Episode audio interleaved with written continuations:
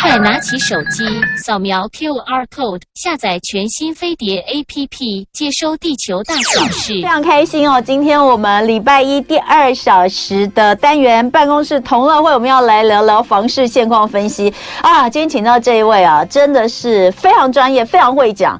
呃，如果你要说政治名嘴、股市名嘴，他就是房市名嘴。不好意思，让我们来欢迎哦，这个呃，在媒体圈拥有非常非常多好朋友哦，我们也最喜欢来请他聊房事的，就是住商不动产企划研究室的资深经理徐嘉欣，欢迎嘉欣。Hello，同好，各位呃各位听众跟各位观众，大家好。好，诶，最近其实大家在聊房事的蛮多的，因为呃，股市的状况不好嘛，对不对？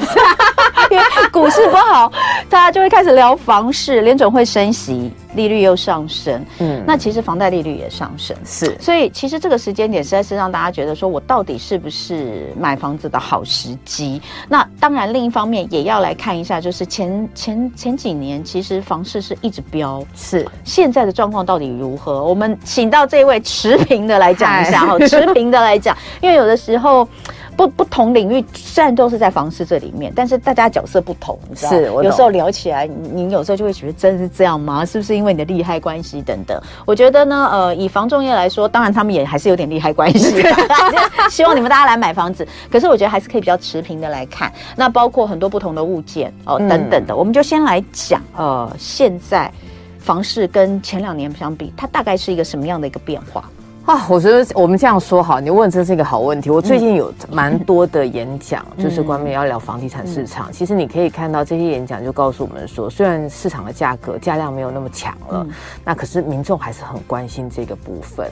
那如果从这个角度上面来看的话，刚刚我们才跟我之前还跟同文说，我说刚刚上一场讲积少症啊，嗯，房市也积少症，就是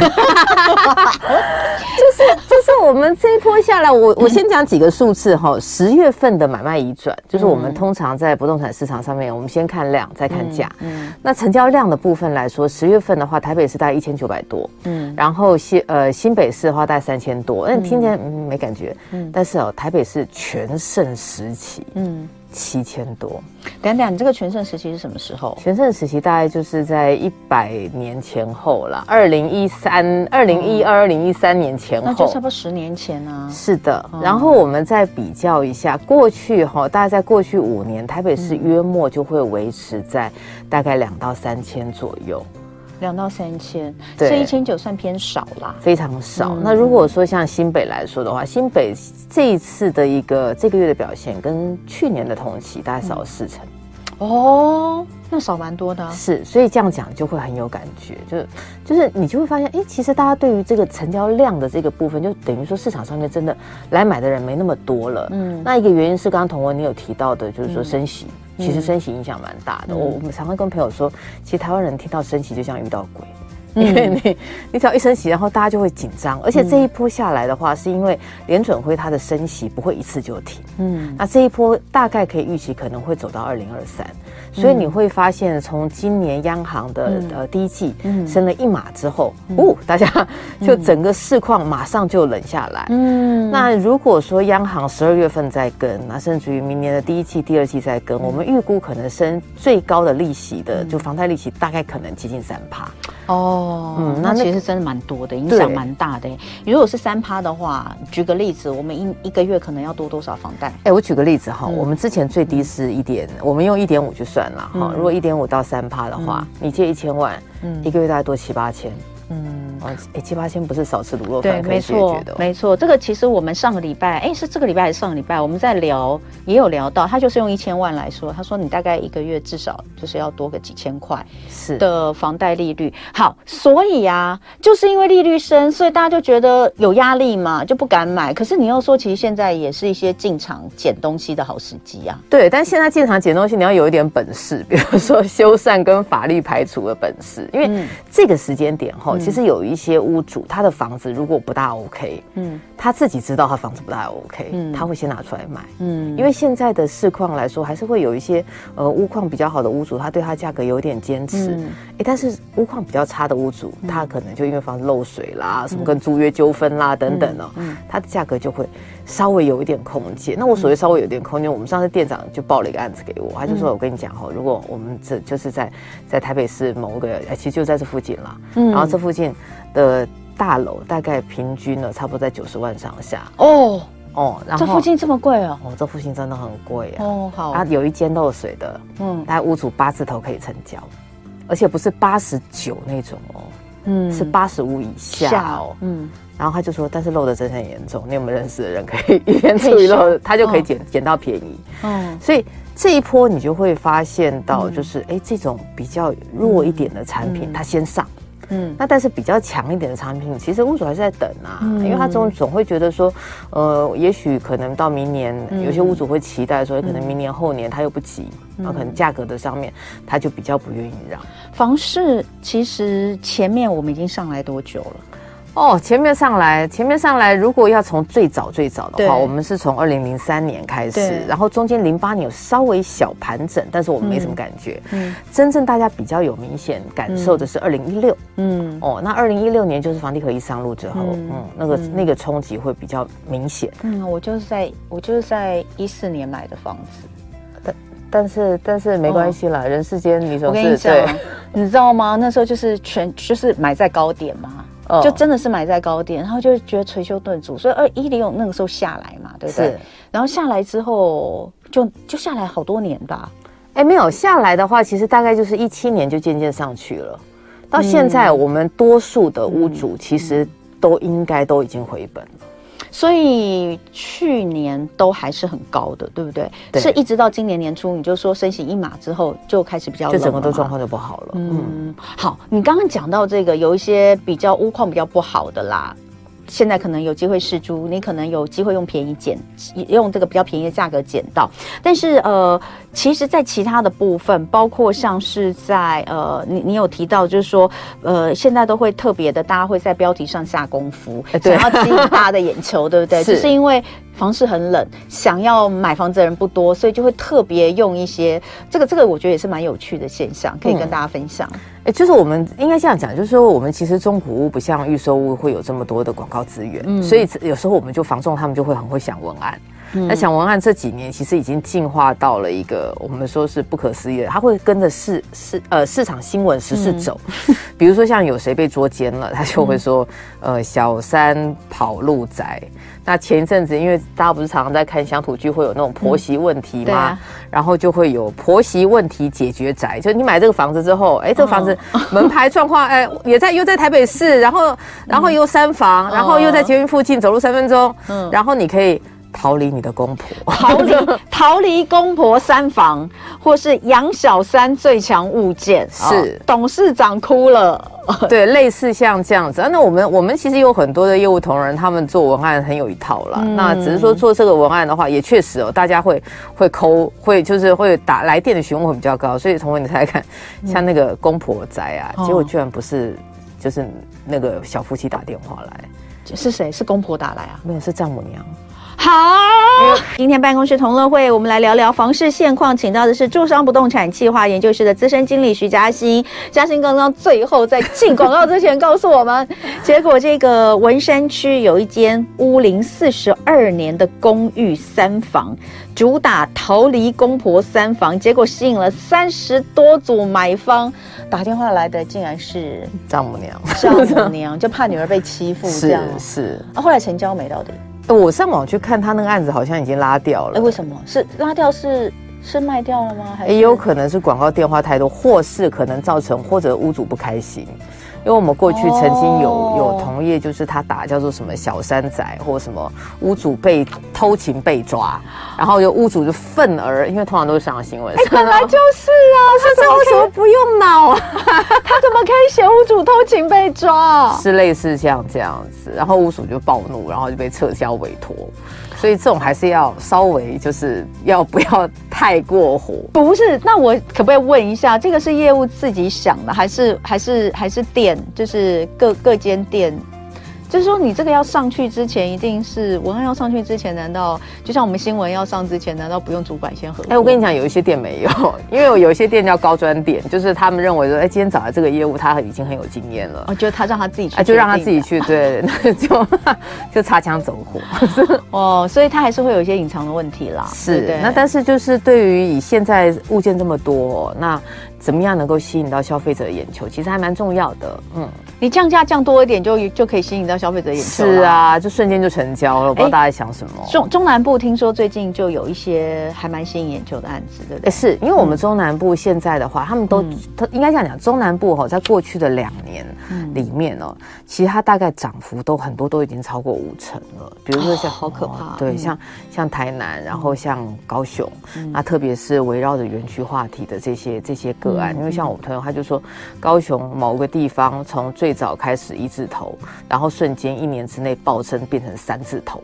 哦，这也太夸张了吧？对，那因为就是台积电话题进去嘛，嗯、那就会有一些外地的买盘进来。嗯、那外地买盘进来了之后，那你知道现在就是发生了一些，包括台积电可能表现没有那么好啦，嗯、然后有一些地缘政治的问题，嗯、那。买就下来，所以有一些屋主会愿意便宜买，因为他当初取得价钱就低，太低了啦。对，你一字头取得，而且一年之内涨到三字头，那你现在其实稍微降价一点，就摸摸良心，大家买房子，对啊，对啊，让大家就顺利成交嘛。嗯、对，所以现在你说，呃，开发商居然有降价退钱，这个是指？哦，这个事情是这样，是台中某一个个案，嗯、然后这个个案他可能卖了一部分了，嗯，然后你说的是新新屋吗？新的屋，新新的预售屋了，对，但是卖不完，是不是？卖不完，卖不完，嗯、因为他们现在预售最麻烦的事情，嗯、或者是说建商他的新成屋最麻烦的事情是说，哎、嗯，可能我这有一百户，嗯，结果我也许我在去年年底或者是今年年初我就推了，嗯，那我推了之后呢，哎，我。今年年初我很开心的卖三十万，嗯，就现在跌价跌到二十五，嗯，那我不能成交，为什么呢？嗯、因为我如果一成交，我没办法跟那些买三十的人交代，对啊，对啊，那那现在怎么办呢？嗯，就有人想出了这一招，哎，那不然我就先退钱，嗯，退给那个原来买三十的，然后我接下来就可以继续买了。嗯。那后来当然那个那个业者否认了，否认说他有这种状态了。嗯、那只是说，呃，我们从这个讯息上面，嗯，你大概也可以解读出有很多的建商他有这样子的压力出现。嗯，而且主要是因为有一些有一些建案，你知道没多久他就说他完销。但是呃，有一些如果没有卖完，然后而且没有卖完的户数还蛮多的话，确实会有这样的状况。嗯，那你说，其实，在二零一六年的时候，就是我们刚刚聊到嘛，欸、就是说前面一直涨涨涨涨涨，然后到二零一六年的时候，就是实价登录，哎、嗯。欸，是实价登录的关系吗？哎、欸，房地合一，房地合一上路，房地合一上路之后就下来，是。呃，房价下来，那个时候也曾经有过。业者大家一起降价这样的状况吗？对，那个时候大家如果可能还有印象，因为二零一六到现在有一点点久了啦。嗯、那我带大家回忆一下那个时候的时代背，那个时候的背景，就是二零一四年、二零一五年，其实来到了一个市场的相对比较高的价格。嗯，那到了二零一五年，因为就是房价涨得实在太凶了，嗯，所以政府按那这样，我们来推一个新的政治啊政策好了，叫做房地合一。嗯，就是以前呢，你其实房屋跟土地都是相对比较轻的税负，嗯、那现在来说，它就是房地合一，就按照你的实价，嗯，的取得价格来去做，可税比较重，嗯，那税比较大，慌张，慌张，有些人就哎呀，那二零一五先买，二零一六大家不敢买，那不敢买怎么办呢？建商带头降，嗯，所以大家那时候可能还有印象哦。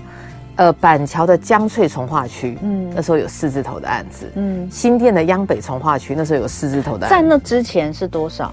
哦，在那个之前大概央北至少应该都有，央北那时候还没推，哦、那个时候其实大家主要都是推在新店市区这边，哦，所以央北四字头你可能觉得还不够爆炸，嗯，台呃那个时候新店的边边安坑那里有人推二字头的。嗯，他的房子的，因为它是工商特工商服务区了，好工呃工商综合区比较特别，嗯，所以它价钱比较便宜。那像江翠呢？江翠那时候你说四字头降价，那在那之前他们哦，在那之前叫做同样一个江翠从化区，一个江翠捷运站，江翠江翠捷运站附近开到中古开到六字头。对啊，我记得也是这样，新屋都到七以上啊，七八以上。所以大家那时候就想说，哇，那我既然到从化区，我同样都叫姜翠，只是差一个字而已。我可以差到这么多的房价，所以有些人就会转去从化区买啊。所以这一波的买气就从二零一六开始啊，渐渐打底到二零七就上去了。但是我觉得现在不会有这种事，不容易，因因为那个房地合一的事情是比较大的，它是全体性的影响。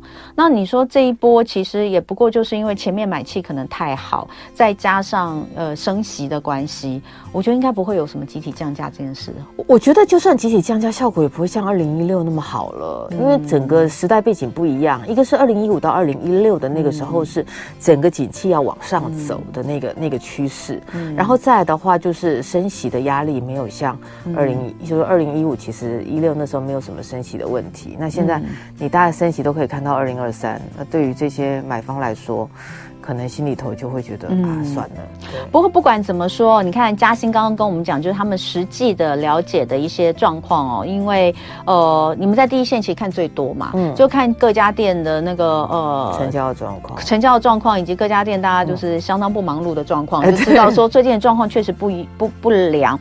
那你其实另一方面，你看主计处应该是主计处吧？嗯、这这个是主计处公布的吗？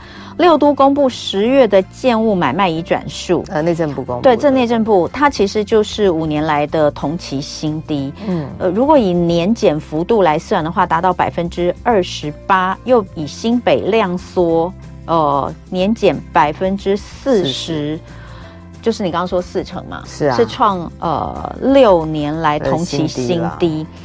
那如果年底还没有起色的话，专家认为说，可能这个全年移转动数，什么叫移转动数？就是买卖的意思嘛，哈，呃，买卖移转，那当然是指中古屋啦，哈，就是说可可能会跌破三十二万栋。那年底你怎么看？年底现在已经十一月了。我个人应该现不就年底吗？没救了，现不就年底吗？我觉得不容易了啦。嗯、不容易的原因是说现在的市况这个状态，嗯、然后股市又这个状态，嗯，然后我们过去的经验是说，只要遇到选举哦，嗯、民众的这个购物的意愿都会比较低，对，他们注意力被分散了，嗯、被分散了之后，有些人会觉得反正现在价格不大好，那干脆就等明年。嗯，所以有一些人他把他的购物的规划就往后面去做移动。可是二零二四有总统哎、欸，就大家觉得更不妙了。对呀、啊，因为这一次的六都其实，哎，这一次的这个九合一其实。本来大家也没想到这么热啦，就有有几个县市是莫名的热了起来，是对。但是其实其他的县市，很多县市其实都还是蛮冷的。嗯。可是你到二零二四的总统大选，那一定就是很热的一场选战。是。所以如果你说二零二二的年二零二二的年底哦，然后二零二四又有总统大选，明年会是一个买房的好时机吗？我我觉得，如果以溢价的这个概念来说，明年绝对会是一个非常好的溢价时机。因为整体而言的话，明年的经济状况不会太好，嗯，然后再来的话，就是明年看起来股市也不好。嗯，那对于有一些屋主而言的话，嗯、你卡在这个地方这种升息的一个关口哦，嗯、有一些买方他可能就比较会，有一些屋主他可能就会让价。嗯，而且其实我们这样算哈，实价登录现呃，对不起，房地合一现在已经走到从二零一六开始嘛，嗯、六年。已经走了六年了，陆陆续续有一些人哦，他可能他真的就是要拿出来卖了，因为房地合一你低税的闭锁期是五年，嗯，所以你看从明年开始陆陆续续会有一些案子拿出来，哦，只是说。呃，首购型的案子我不觉得这么乐观。就是如果说它是三房含车位、有电梯、低总价，嗯，好，那这种我觉得价钱不大会掉。嗯，但是换屋型的产品，举个例子来说，台北是三千万以上，嗯，然后新北的话两千万以上，其他地区一千五百万以上，嗯，这一类型的。呃，产品，我认为它因为买方接手没有那么的多，所以它可能会就会有一些空间。嗯，所以呃，反正现在已经快年底了嘛，嗯、那那嗯，我不知道现在还有没有这种这种想法。以前会有有一些人会希望过年前，嗯、过年前通常房市会热一波吗？哎、欸，会耶。对呀、啊，所以那你觉得今年？因为今年过年很早，一月一月二十号就过年了。那所以你觉得，呃，好，我们卖方买方分开讲。好的，好，我们先来讲呃买方，因为你刚刚有说明年会是一个还不错的好时机。嗯、那你会觉得大家其实都已经到年底，不用不用赶。等到明年什么时候再来看会更好吗？哎，我觉得明年的 Q one 或 Q Q two Q one 开始看了，嗯，然后 Q two 你会陆陆续续看到有一些好的价钱出来，嗯，那对于买方来说的话，我不认为十一月、十二月他们会比较积极，一个是刚刚同文你提到的过年过得比较早，对。然后我现在要装皇宫班又调不到，嗯，哦 对对，哎，现在听我之前一个朋友买了一个房子，搞了好久哦，是搞了搞了超过半年都住不进去。我说到底怎么回事？他说叫不到工人，对，而且而且最有趣的是他们自己还是这个。行业内的，就他们自己是设计，就是设计，所以以以他们来说，他们其实认识更多的工班，也是叫不到人。对，因为我设计师朋友就跟我说，他说现在的工班就是他告诉你说，哎，我下个月只有几号到几号，哎，可不可以？不行就算了，我现在找别人。对，所以你叫不到工人啊，那也没办法买了，没办法住，那干脆就就等嘛。所以我觉得在。呃，今年的下半年哈、嗯，可能就剩下这一个半月的时间，嗯、也许不会太乐观了。嗯、那明年的话，呃，主要是看央行的态度。嗯、央行如果再升息，嗯，我们认为价格可能还会再有一些的空间。嗯、对于买方来说的话，如果你手上有现金，它是一个很好的议价点。嗯。嗯还还会再升息吗？就是利率还会再升高吗？哎，我房贷利率，我我的看法，这个事情比较保守。比较保守的原因是说，嗯、以现在台湾，你可以看到今年的台币变得相对比较弱势，嗯、从年初二十七到现在三十二，很多钱都出去了。嗯，那央行是不是在用升息的方式想办法把钱留下来？嗯、然后另外我们有输入型通膨的问题，嗯、这些问题其实央行它在利率的部分上面可能必须要去做一个。处理，maybe，也许如果它十二月不动，或许接下来两季可能美国要升得快，或许它就会有一些动作了。嗯，好，所以哦，大家可以呃稍微再观望一下哦，嗯、就是说你是买方的话，因为你知道我们去年哦，我们去年哎是去年吗？真的好多好多朋友都想买房，是。我们礼拜五哈、哦、有一个单元哦，叫做这个一同 get lucky，都是各方的老师，你知道八字的、姓名的、星座的，你知道我们接 call in 啊，十通里面有九通都是来问买房子的，你知道在去年的时候，然后那时候我们就在想，哇塞，大家真的很有钱，那应该是去年吧，哦。嗯呃，很久没有接到买房子的电话了，就是询问买房子的电话。他怎么不打来中介公司呢？你们要好好的跟老师配合。对，我们跟老师配合一下，这是我们的问题。对，真的就都在问说，然后呢，还要问老师说，那个往哪个方位去比较好啊？哦、大家还是。就就代表那时候我都一直问说，我说你们好有钱哦，每一个人都是，而且打来不是说打来不是说我想买房子，而是都已经看好标的了。哇塞，都已经看好标的，然后想问说，哎，我在这个时候买房子，要问就是我在这时候买房子是不是会买到适合我的房子之类的？临门一脚啦。哎，对对对，所以那正是去年，今年哦，大概今年大概二三月以后。很少听到买房子，三四月以后很少听到买房子，都是在找工作。呃，是对，所以蛮辛苦的。我们常常讲我们的节目啊，可以反映很多的社会现实面，尤其是礼拜五的第二单元一同 get lucky，可以反映超多的现实面。大家打电话进来问什么事情，我们就知道大家最近关注哪些事情，或者是大家最近过得如何。